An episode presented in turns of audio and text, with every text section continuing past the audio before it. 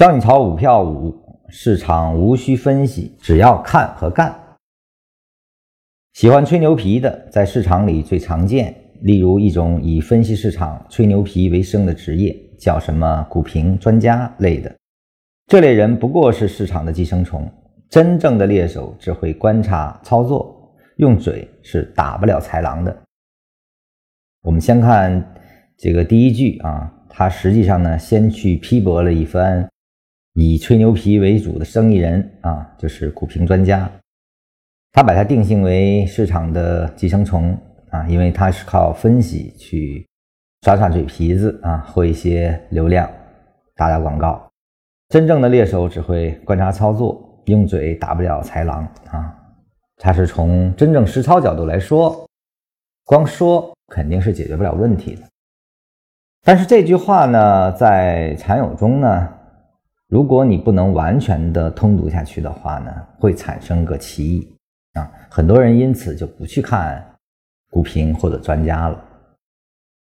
我觉得这句话的重点应该放在真正的猎手只会观察操作，那么观察什么？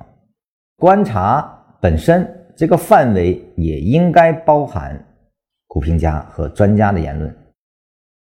因为绝大多数的人群在还没有形成自己的独立思考之前，必然要借用别人的思维。那么，股评专家实际上可以很大范围的影响这样的群体，他们的言论实际上也依然是我们对这个市场理解的一个风向标。观察的范围也应该纳入其中的，他们的存在是必然的。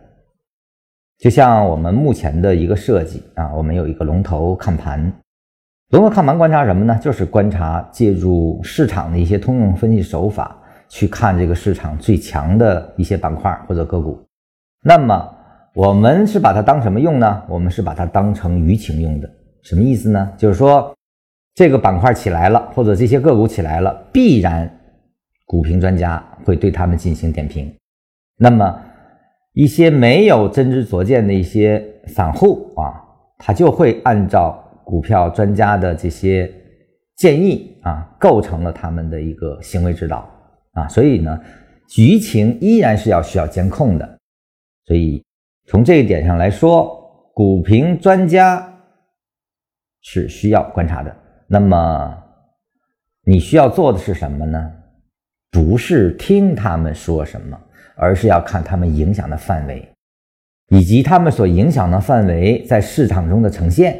比如大家都看好某一板块，而这个板块却出现了大的滞涨，那这个时候一定股评专家所引导的这个方向是向左的，或者说他们引导的方向在市场中得到的反馈却是一种非常大的分歧，那可能就有一股跟股评专家所倡导这个方向相悖的一群群体在出现。